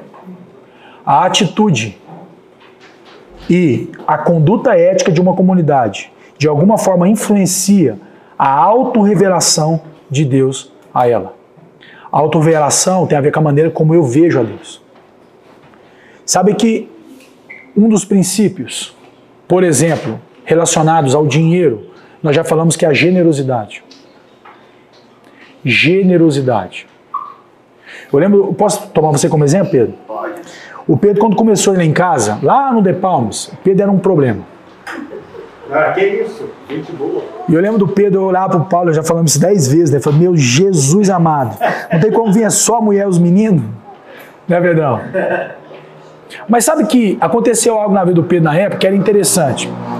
De todas as limitações que o Pedro tinha, ele tinha uma virtude. E engraçado que essa virtude que ele tinha, eu também, eu também fazia aquilo demais. A Letícia vai, vai testemunhar isso. Nós tínhamos uma mania de dar carona pros irmãos. Até hoje, né, amor? Às vezes eu lembro que a Ieda, a- tipo, acabava a reunião e eu olhava os irmãos indo embora, eu ficava numa dó, porque até ir pra portaria, lembra? Que era, era uma caminhada longa até a portaria. Só que lá na portaria, alguns iam pegar ônibus, outros iam pegar. Na época não tinha Uber, né, Letícia? Como que vocês faziam? Era ônibus, né? Meu Deus! E aí? Não. Tava 11 horas de uma hora. pra E domingo, que quando acabava o culto, que era lá em casa, ou na casa da Josi, né? E aí eu me lembro que eu me lembro que naquilo eu olhava, eu falava assim, não tem lógica. Não tem como esses irmãos ir a pé, não tem como esses irmãos aqui. Aí eu lembro que eu pegava o carro, ia lá para os irmãos no carro, e conversando, às vezes botava um louvor, aí contava. Era até o momento discipulado, né? A gente contava um monte de história, até hoje é assim, né? Não mudou, graças a Deus, né? Aí eu lembro que o Pedro, quando o Pedro chegou na igreja, o Pedro parece que ele absorveu essa virtude, ele pegou isso. Eu lembro quando ele chegou, eu falei, Deus, obrigado, você enviou mais um ali, mais um obreiro para ombrar. Mas sabe o que acontece? Essa generosidade, ela promove uma visão de Deus. Porque alguém que é generoso, ele só é generoso porque ele olha para Deus e fala assim: Cara, mas Deus é generoso comigo. Como é que eu não vou ser generoso com o irmão? Faz sentido o que eu estou falando? Por isso que quando eu, eu, Tiago, vivo princípios ou algo como esse tipo, isso promove uma alta revelação que eu tenho de Deus. Meu irmão, você quer saber o que você pensa de Deus? Olha o jeito que você vive. É só isso. É mais simples que isso. Por isso que alguns mistérios no Evangelho só podem ser entendidos quando eu vivo o Evangelho. Porque eu fico eu, pegando essa mesma analogia que eu falei do Pedro, porque eu olho para Deus, eu acho que Deus olha assim, hum, rapaz, já entendi. Se eu der um carro assim, ele levou cinco, se eu der um carro maior, ele vai levar dez, ué. Sabe qual é o nome disso? Responsabilidade, ué. Às vezes, o Pe- o- gente, o Pedro não sabia nem o que que era o E do Evangelho. Lembra disso, Pedro? O Pedro dava era trabalho. O Pedro fazia as perguntas do tipo: Paulo, como que a gente vai pregar o Evangelho em outros planetas? Essa era a pergunta do Pedro. Só para você entender de quem nós estávamos falando. Mas olha só, o Pedro, nós cremos que ele encontrou com Cristo. E quando o Pedro encontrou com Cristo, eu creio que muitas áreas da vida do Pedro foram transformadas. Mas aquilo que o Pedro já entendia, de alguma maneira não revelada, potencializou. E eu não tenho dúvidas que Deus, eu estou dando só o exemplo do carro, mas existe milhares de outros exemplos. Quer ver outro exemplo? Casa. Posso pegar o meu exemplo? E eu não quero aparecer com isso. Em nome de Jesus. Quando a gente começou a igreja lá em casa, lá no The Palms, foi uma benção, né? Aliás, nós tínhamos que voltar naquilo lá. Eu achava bom demais. Eu vou falar pra vocês. Era, era, parece que deu para dentro da casa, é diferente. Eu já falei para Ieda. Não é toa que os, os primeiros crentes reuniam em casa. E eu lembro que nós começamos e aquele trem foi bombando, aí chegava depois do- da reunião, olhava o banheiro, que o povo mijava tudo em volta, assim, falava, gente, que benção. E aí eu olhava para aquilo e eu olhava para ele, falava, nossa, amor, Deus vai dar graça, misericórdia, que trem bom, né, amor? Revelação. Que revelação! Os pobres no chão de novo! Meu amor. Mas aí depois aí, não, mas foi benção, foi bom, foi maravilhoso. Aí ela falava, você vai me ajudar a limpar o chão? Eu falei, amor, tô com sono. Tá vendo por que que eu não gosto? Aí, beleza, aí eu ajudava depois. Então. Mas olha só, eu lembro que na época, eu não sei, quando- quem não esteve lá em casa vai, não, vai, não, não vai lembrar disso, mas quem esteve vai lembrar. Nós começamos a ter um problema, lembra? Vizinho. É o vizinho. Gente, esse vizinho, eu vou falar pra vocês, ou a gente é realmente muito chato, e eu também não posso tirar essa questão, porque nós era muito barulhento mesmo. Ou era o próprio Satanás que queria tirar nós de lá, porque não tinha condição. Vocês lembram que teve um dia que ele, ele, ele bateu na porta, até o cachorro dele entrou lá em casa, porque ele foi gritar comigo lá, e eu olhei para os irmãos e falei assim: mata ou não mata? Eu, olhei, eu, fiquei tão nervoso aquele dia que eu falei: gente, acabamos de pregar lá dentro do amor, do perdão, e eu vou lá e mato o vizinho, né? Ia acabar com a mensagem. Mas eu lembro que um, um, um dos dias, eu e a Ieda tivemos uma conversa séria. Amor, vamos acabar com a igreja aqui em casa? Não tem jeito. Como é que nós vamos acabar com a igreja aqui em casa? Se é o que Deus mandou nós fazer. Amor, tem outra solução, hein? Vamos orar para Deus arrumar um espaço melhor para nós. hein? E assim, meus irmãos, quem não entende todo esse contexto para trás não vai entender como é que nós estamos numa casa maior. Você entende o que eu estou falando? E vamos falar, não tem a ver com a competência do Tiago nem da Ieda. O Tiago não ficou mais inteligente para ganhar mais dinheiro. A Ieda não teve uma revelação surpreendente da cura do câncer para ganhar mais dinheiro para não ganhar uma casa daquela. Sabe o que eu creio que Deus fez? Ele multiplicou a mina. Só isso. E sabe por que, que Deus fez isso? Porque Ele é fiel. Ele não fez porque o Tiago é bonito, ele não fez, apesar que eu sou, mas ele não fez porque o Tiago é inteligente, ele não, até porque eu não me sinto assim. Ele não fez porque o Tiago é amigo de alguém, ele não fez porque a Ieda é médica, ele não fez nada disso. Mas ele, ele permitiu multiplicar a mina, porque ele, ele, eu acho que Deus pensou assim: rapaz, se esse povo foi fiel numa casinha do De Palmas, para que eles é fiel num Alphaville também? Ô, Thiago, aproveitar que você usou eu como exemplo, teve- lá atrás, teve um, a Carol vai lembrar, teve um período que a gente ficou sem carro. E eu dou graças a Deus hoje por entendido, ter entendido o que ele queria com isso. As reuniões eram na Josi e a Carol acordava três horas antes, para pegar três ônibus e caminhar a pé com as meninas no colo. Para ir e nós nunca deixou de faltar no, No culto. por conta de automóvel. E muitas das vezes, por vergonha da Carol, conhecia, você vê Carol pra trás, Ah. aí só, não, não, tá tranquilo, não, vai, já vai. E ia embora a pé, não aceitava carona por vergonha. Mas enfrentando aquilo, eu entendi que não, não era o automóvel que me levava pra graça. Não. Deus me convidou. Exatamente. E, e esses elementos, Pedro, porque a igreja é um mistério. Porque Deus ele promove o caroneiro e o sem carro ao mesmo tempo. E assim, meus irmãos. Bom, vamos continuar porque falta só umas 15 páginas. A gente está acabando. Entrega uma bota pra cada um. Mas olha só, o salmista, ele quis dizer para nós que de fato a minha conduta ética e as atitudes da nossa comunidade como um todo reflete a autorrevelação que a gente tem de Deus.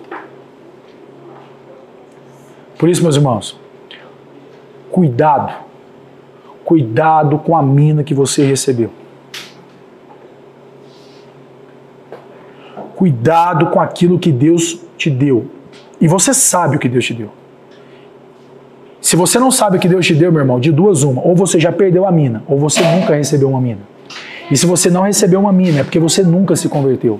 Porque, segundo o contexto bíblico, todos aqueles que receberam a Cristo automaticamente receberam do Senhor dons, minas, capacidade não humana, mas é uma capacidade sobrenatural de multiplicar minas.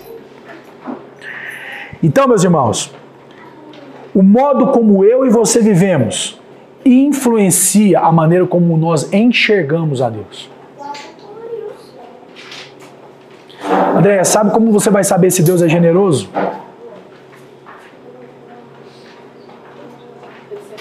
Sendo generosa. Sabe como é que você vai saber, mãe, que Deus perdoa? É perdoando os seus semelhantes. Sabe como você vai saber que Deus é galardoador daqueles que o buscam? Quando você busca ao Senhor. E isso não tem a ver com a questão física de ação e reação. Isso tem a ver com um princípio eterno.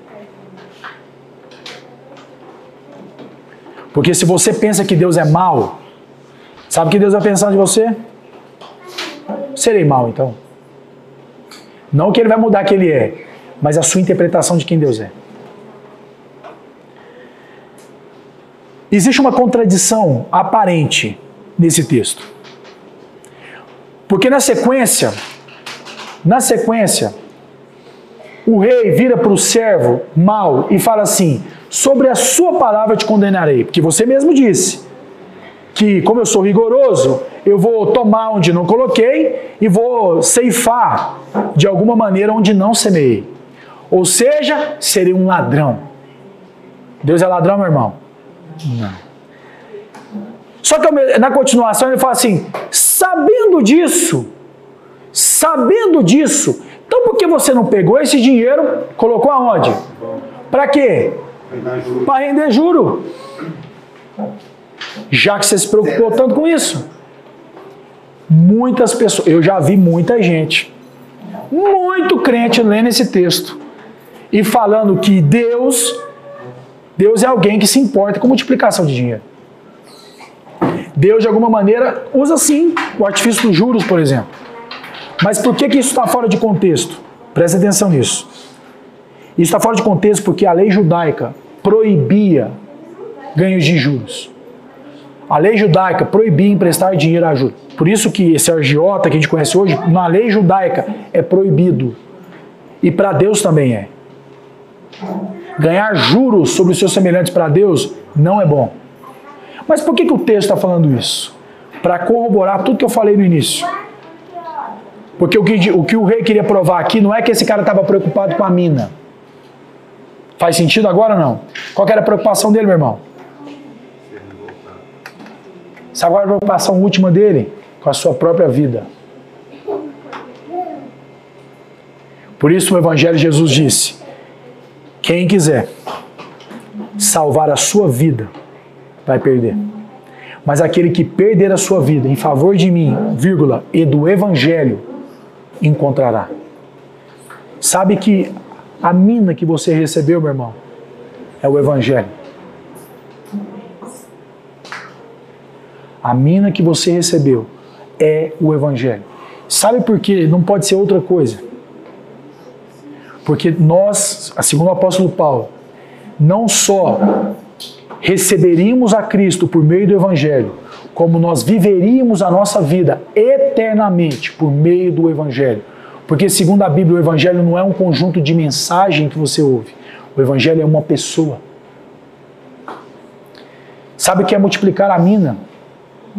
É ser transformado cada dia mais como Cristo.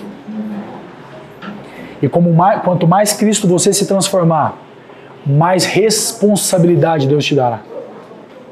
Mais cidades você vai receber. Mais casas você passa a cuidar. Não é que você vai ganhar mais dinheiro, mais poder, mais competência. Segundo o Evangelho, você vai receber mais responsabilidade. Segundo o Evangelho, você vai ter que ampliar as tendas. A casa vai ter que ampliar. O carro vai ter que melhorar. A saúde vai ter que melhorar. Porque você vai estar cuidando de gente. E para Deus, cuidar de gente é a coisa mais importante para Deus. Então, meu irmão e minha irmã, quando Jesus está usando o conceito de juros aí, ele não está dizendo que ele é a favor dos juros. Ele está dentro de um contexto falando: se você acha que eu era um servo, um rei rigoroso, se você acha que eu era perigoso, que eu era mal, por que, que então você não pôs o dinheiro no banco e de alguma forma ganhou o dinheiro a juros? O que ele está querendo dizer é: se você pensava que eu era assim, você devia ter feito isso. Mas sabe por que você não fez isso? Porque a sua preocupação não era multiplicar a mina. Sua preocupação era se dar bem, meu irmão. Você veio na igreja para se dar bem, meu irmão. Você veio na igreja domingo para ver se a segunda melhora, entende? Você veio aqui para adorar a Deus para ver se melhora a segunda, meu irmão. Sabe o que você quer de mim? Só me usar, meu irmão. Sabe o que você quer de mim, Thiago Negro? Sabe o que você quer de mim, Pablo Marçal? Se dá bem, meu irmão. Sabe o que vocês querem de mim? Aprender um par de conceitos, um par de princípios para se dar bem nessa vida, meu irmão. Mas nenhum de vocês se comprometeram até o pescoço. Nenhum de vocês, presta atenção nisso, colocou seu negócio em risco. Nenhum de vocês colocou a sua casa em risco. Nenhum de vocês colocou a sua própria vida em risco. Isso é tudo fachada, meu irmão. Tudo fachada. Você está enganando a si mesmo. O que Jesus está dizendo. Você quer ver uma maneira de entender Nina também? Presta atenção nisso. Quando Deus te chama para ser um pai, para ser uma mãe, você recebeu uma mina. Presta atenção nisso, meu irmão. Quando você não intervém na vida do seu filho conforme as escrituras manda, você não está se comprometendo até o pescoço, porque em última análise, sabe o que você quer do seu filho? Amor. E porque provavelmente você quer amor do seu filho, você, né, Rosângela? Você trata o seu filho não da maneira como ele precisa, mas da maneira como ele quer. Fazendo isso, Sabe o que você e eu estamos fazendo? Nós estamos comprometendo a mina. Porque você deixa, mais uma vez, de ser semelhante a Jesus. Sabe essa coisa de filho gritar com o pai?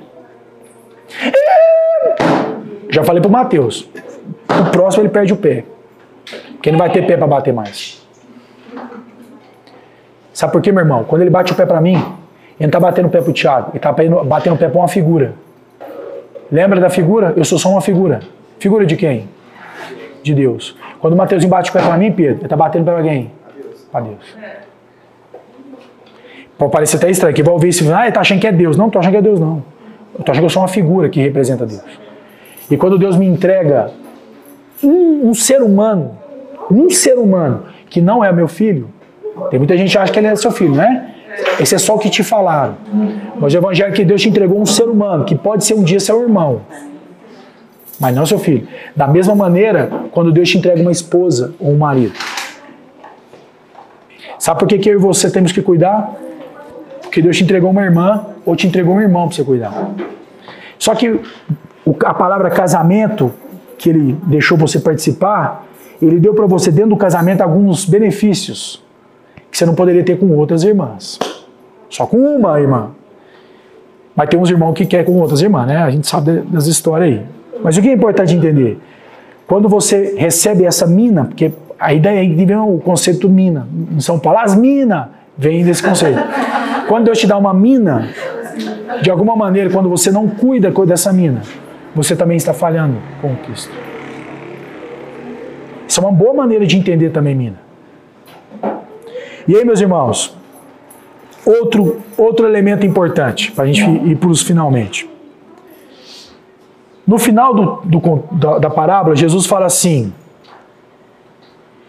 E aqueles, aqueles, lembra que havia um povo entre eles que se opunham ao reinado desse rei?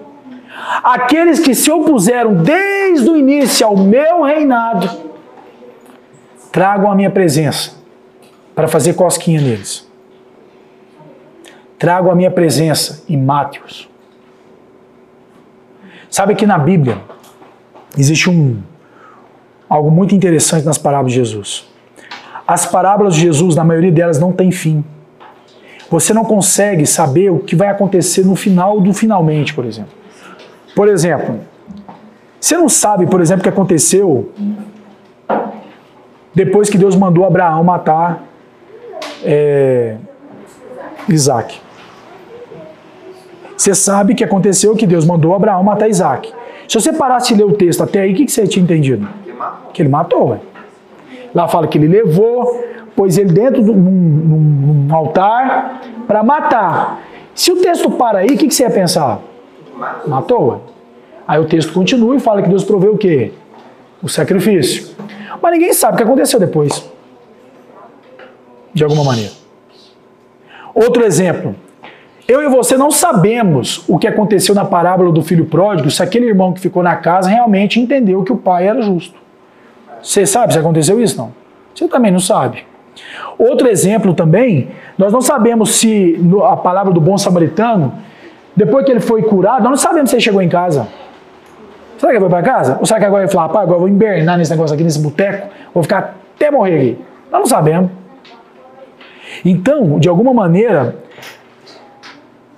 Jesus deixa isso em aberto para que a gente saiba que a história não terminou. A história dos seres humanos ainda não terminou. Porque quando Jesus fala aí no texto, tragam para mim e o mate, nós não sabemos se ele matou. Ele matou? Sabe o que, que Jesus está dizendo?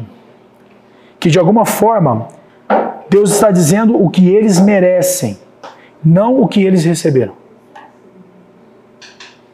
Porque se isso não for assim, Lucas, que escreveu esse texto, se contradizeu quando lá em Lucas 6 Jesus vai ensinar a oração do Pai Nosso, que fala que nós temos que amar e perdoar os nossos inimigos. É uma contradição então não? Não.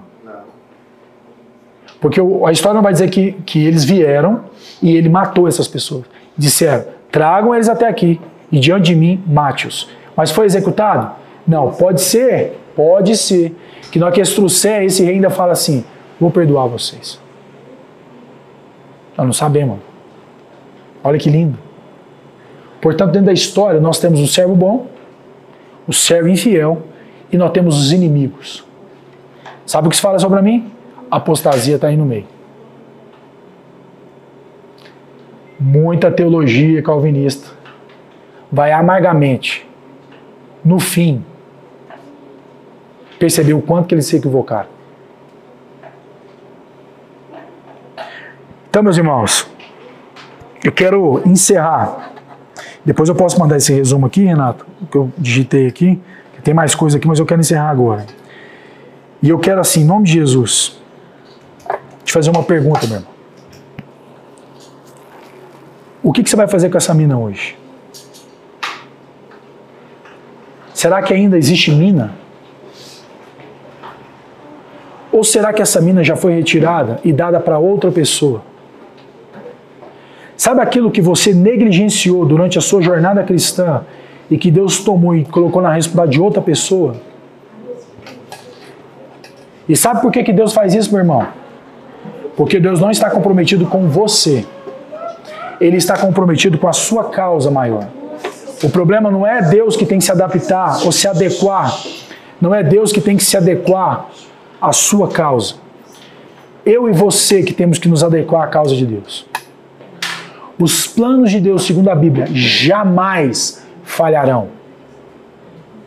Principalmente por causa de servos infiéis.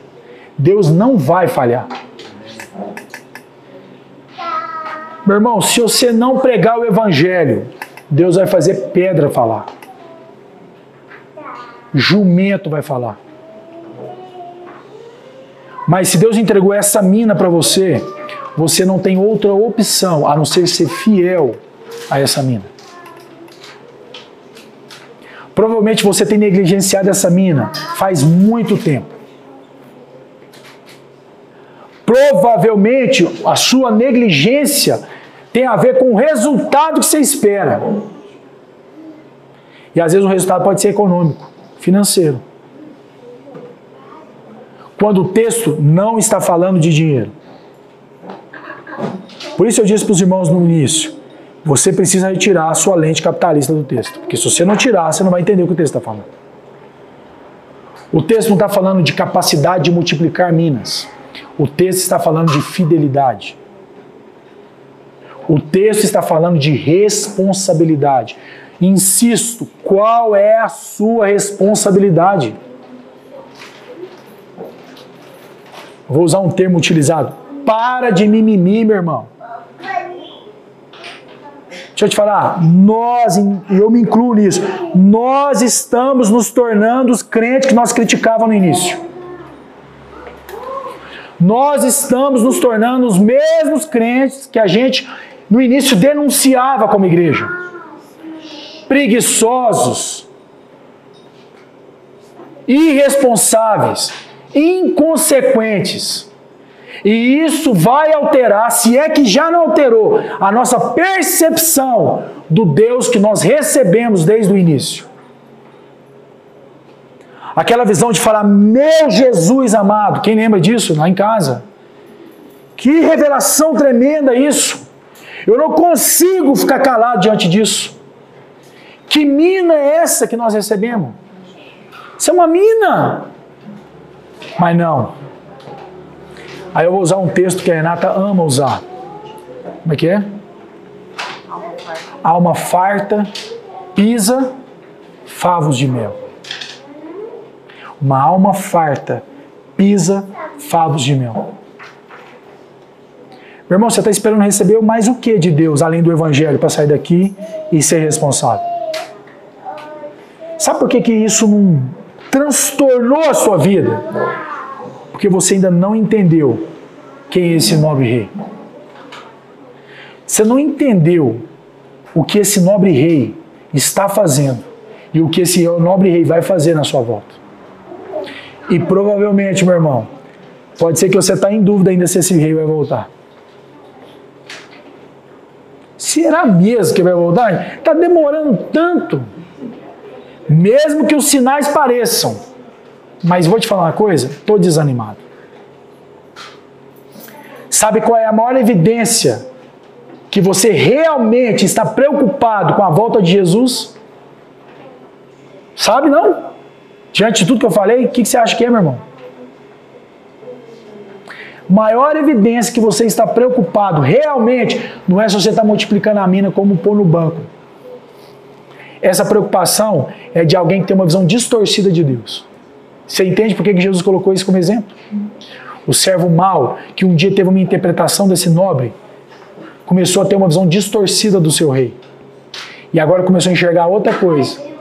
Mesmo que tenha um monte de gente do lado, imagina, imagina no contexto, nós não sabemos se que é uma analogia, uma história, mas imagina um dos, um dos, um dos servos olhando para outro servo e vendo o servo multiplicando, não dinheiro, mas multiplicando responsabilidade. E ele olhando e fala assim: rapaz, você está crente demais, você está comprometido demais. Sabe uma coisa? Já falaram que esse mundo jaz no maligno. Eu já vi muito capeta ficar rico. Eu já vi muito anticristo ficar rico. Já vai que eu me comprometa com Jesus e eu perco essa possibilidade. Sabe o que eu vou fazer? Vou esperar um pouco.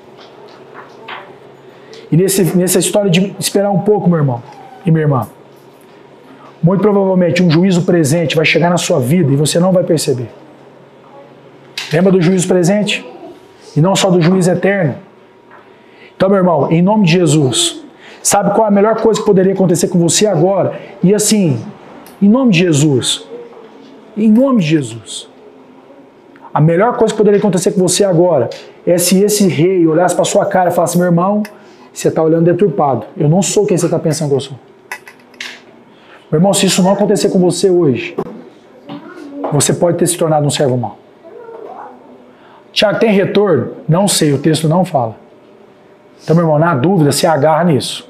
Porque eu também não posso falar que tem, porque não está falando no texto.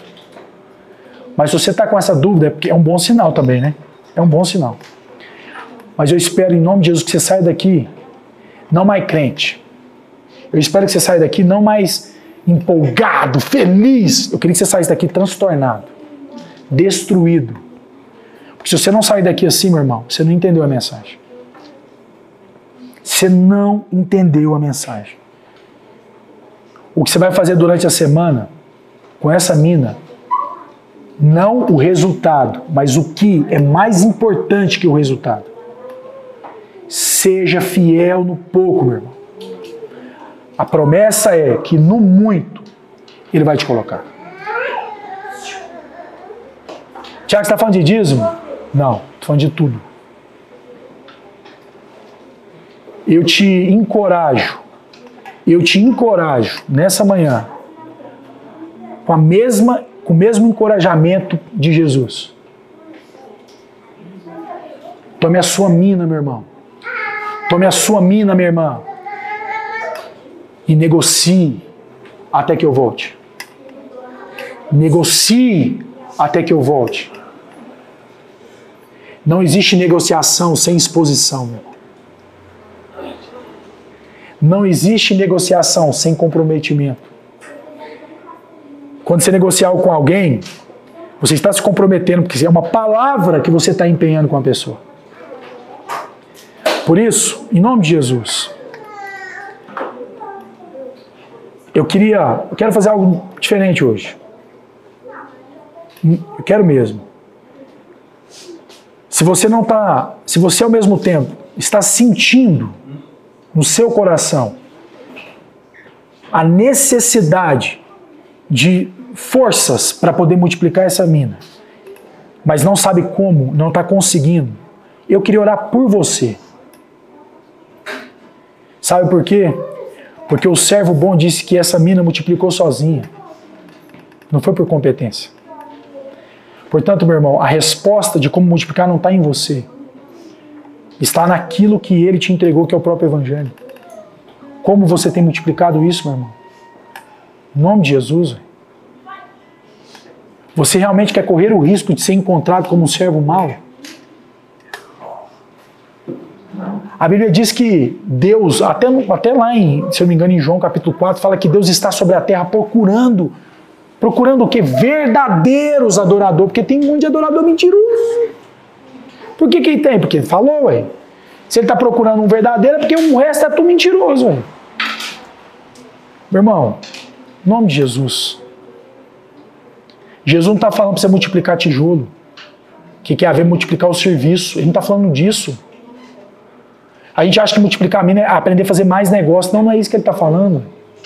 Senão Jesus tinha mandado você fazer um MBA na FGV e não ler a Bíblia. Só que eu vou falar uma coisa que eu, eu, eu, eu garanto isso para vocês. E eu garanto porque eu vi isso na minha vida. E eu garanto porque eu vi isso na vida de outros irmãos. Aqueles que são fiéis ao Senhor, com a mina que receberam, Deus não coloca sobre autoridade somente sobre um contexto religioso ou uma igreja.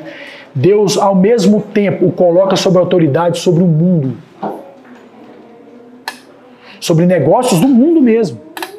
Sobre pessoas que, meus irmãos, isso acontece comigo. Aí, às vezes, fala, como? Eu também falo, amor, não sei. Médicos que, que, eu, que eu dou consultoria, médicos fizeram MBA, pós-graduação em Harvard, que falam cinco, seis idiomas. Às vezes eles falam umas palavras e eu faço o cara que entendo e eles falam, não entendeu. E eu, que eu já entendi, eu falei para Ieda ontem. Que às vezes não precisa inteligente, você fazendo uma cara que é inteligente já basta. Mas sabe o que aconteceu?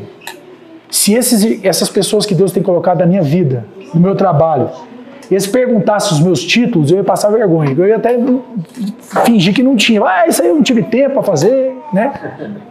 Mas sabe o que, que esses médicos fazem comigo? Tiago, eu preciso que você me ajude. Só você poderia me ajudar. Eu já procurei um monte de consultoria e ninguém fala o que eu realmente preciso. Olha que louco isso, gente. Sabe o que, que Deus está fazendo? De alguma forma me permitindo ter mais autoridade ou responsabilidade sobre outras vidas. E sabe que eu vou te falar uma coisa? Você olha isso no mercado, você vai entender. Toda profissão, vocês vão entender isso agora. Toda profissão que exige maior responsabilidade, existe maior remuneração. Estou mentindo? Apertar um parafuso, por mais que tenha uma responsabilidade, não é o mesmo que ser um médico e salvar uma casa, uma vida, em termos de saúde. Não é a mesma coisa. Por mais que o socialismo tenta colocar na sua cabeça que é a mesma coisa, mas não é a mesma coisa, porque esse princípio não está no Evangelho. Se no Evangelho pessoas, segundo a Bíblia, recebem galardões diferentes pelo seu trabalho, você acha que no mundo vai ter que ser diferente, meu irmão? Então essa história, esse capeta de socialismo também não está no Evangelho. Não existe isso no Evangelho. E também não tem a ver com meritocracia, tem a ver com responsabilidade. Em vez de você ir ficar murmurando, questionando porque Deus não me deu isso, sabe igual criança, você deu para isso, não deu para mim. Mateus é mestre nisso. Lá em casa, para dar um que eu tenho que dar para o outro, falei, como é que é isso? Quando crescer, na hora que vê um irmão ganhando um carro, vai sentir que eu quero não é uma casa, eu quero um. Sei, porque fica emburrado. Porque acha que Deus é o quê? Injusto. Responsabilidade, meu irmão. Responsabilidade, minha irmã. O que, que você tem feito com a mina que você recebeu? Então, no seu lugar, é, Haroldo, pode, por favor, dedilhar aí? Curva a sua cabeça, eu não vou chamar aqui na frente, que não precisa disso. Acho que Deus alcança quem está sentado também. Então, Pai, em nome de Jesus, obrigado, Senhor, pela tua palavra. Obrigado, Senhor, porque a sua palavra ainda está a tempo de que eu e os meus irmãos possamos nos consertar com o Senhor. Senhor, que hoje seja um dia de conserto, Senhor. Senhor, nós, a começar de mim, Senhor, falhamos na nossa relação com o Senhor. E porque em algumas áreas, em algumas, alguns momentos, nós fomos infiéis com essa mina, a nossa percepção do Senhor tem sido destruída, Senhor.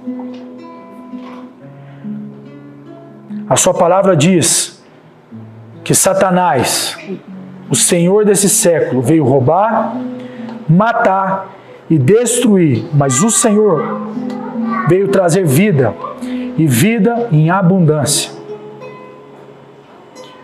Por isso, Pai, em nome de Jesus, nós queremos viver uma vida abundante pela nossa percepção correta de quem o Senhor é. O Senhor não é um roubador. O Senhor não, não ceifa onde não semeia. O Senhor, na verdade, chama os seus filhos a semear. O Senhor não toma o que não deu. O Senhor chama os seus filhos a devolver aquilo que deu. O Senhor não é como Satanás, Senhor. O Senhor é um Deus justo, generoso, um Deus santo, Senhor. O Senhor é um Deus que multiplica as suas minas. E por isso o Senhor espera dos seus filhos que façam como seu pai, um multiplicador de minas. Da mesma maneira, o Senhor é um Deus perdoador, e o Senhor espera dos seus filhos que sejam também perdoadores, Senhor. Por isso, Senhor, em nome de Jesus, o mesmo poder que ressuscitou Jesus dentre os mortos, esse mesmo poder possa ser operado em nós nessa manhã, Senhor. que nós possamos ser destruídos por essa mensagem, para que nós possamos nascer de novo, de novo, Senhor. Que nós possamos estar envergonhados do servo que nós temos sido, para que possamos ser os servos que o Senhor espera que nós sejamos. Não é pelo resultado, mas é pela fidelidade. Que seja no pouco, no médio, no muito, não importa. Mas que sejamos fiéis ao Senhor. Por quê? Porque o Senhor é fiel. Porque o Senhor não é como um homem que mente. O Senhor não é como um homem que não se compromete com a palavra empenhada. Senhor, em nome de Jesus, permita que essa palavra encontre lugar no nosso coração, para que nós não possamos endurecer o nosso coração. Senhor, eu quero ser um pai melhor. Senhor, eu quero ser um marido melhor. Senhor, eu quero ser um filho melhor. Senhor, eu quero ser um irmão melhor. Mas mais do que isso, eu quero ser um marido fiel eu quero ser um irmão fiel. Eu quero ser um filho fiel. Mas não fiel aos meus irmãos, mas fiel ao Senhor, que automaticamente me converte fiel aos meus irmãos. Eu não quero me comprometer com os meus irmãos e dizer aquilo que eles querem ouvir, mas aquilo que eles precisam ouvir. Ser fiel ao meu irmão não é ser fiel às concupiscências que ele tem, mas é ser fiel à sua palavra e à maneira como o Senhor pensa. Mesmo que isso, Senhor, comprometa a minha relação com meu irmão, mesmo que isso comprometa a minha relação com a minha esposa, mesmo que isso comprometa a relação com os meus filhos, o que me importa é ser fiel ao Senhor e ninguém mais. Pai, esse poder só pode ser operado pelo Teu Espírito. Não há em mim, não há nessa igreja, não há num conjunto filosófico poder suficiente para transformar esse indivíduo, eu e os meus irmãos. Por isso eu apelo essa manhã para esse Espírito, Senhor. Eu apelo verdadeiramente esse Espírito, para que o Senhor nos faça fiel a tal maneira que nos comprometa até o pescoço com esse mundo. Pai, em nome de Jesus. Em nome de Jesus. Amém. Eu quero encerrar com uma história de um pregador que disse que no começo da sua caminhada cristã, ele foi convidado para ser um professor em uma universidade na União Soviética, em uma universidade cristã. E nessa universidade cristã, eles davam bolsas para alunos para estudarem, para ser pastores, para serem missionários e tudo mais. E ele contando que um dia ele viu uma entrevista dos reitores dessa universidade para ver se aquele ou aquele outro irmão merecia uma bolsa para estudar naquela universidade.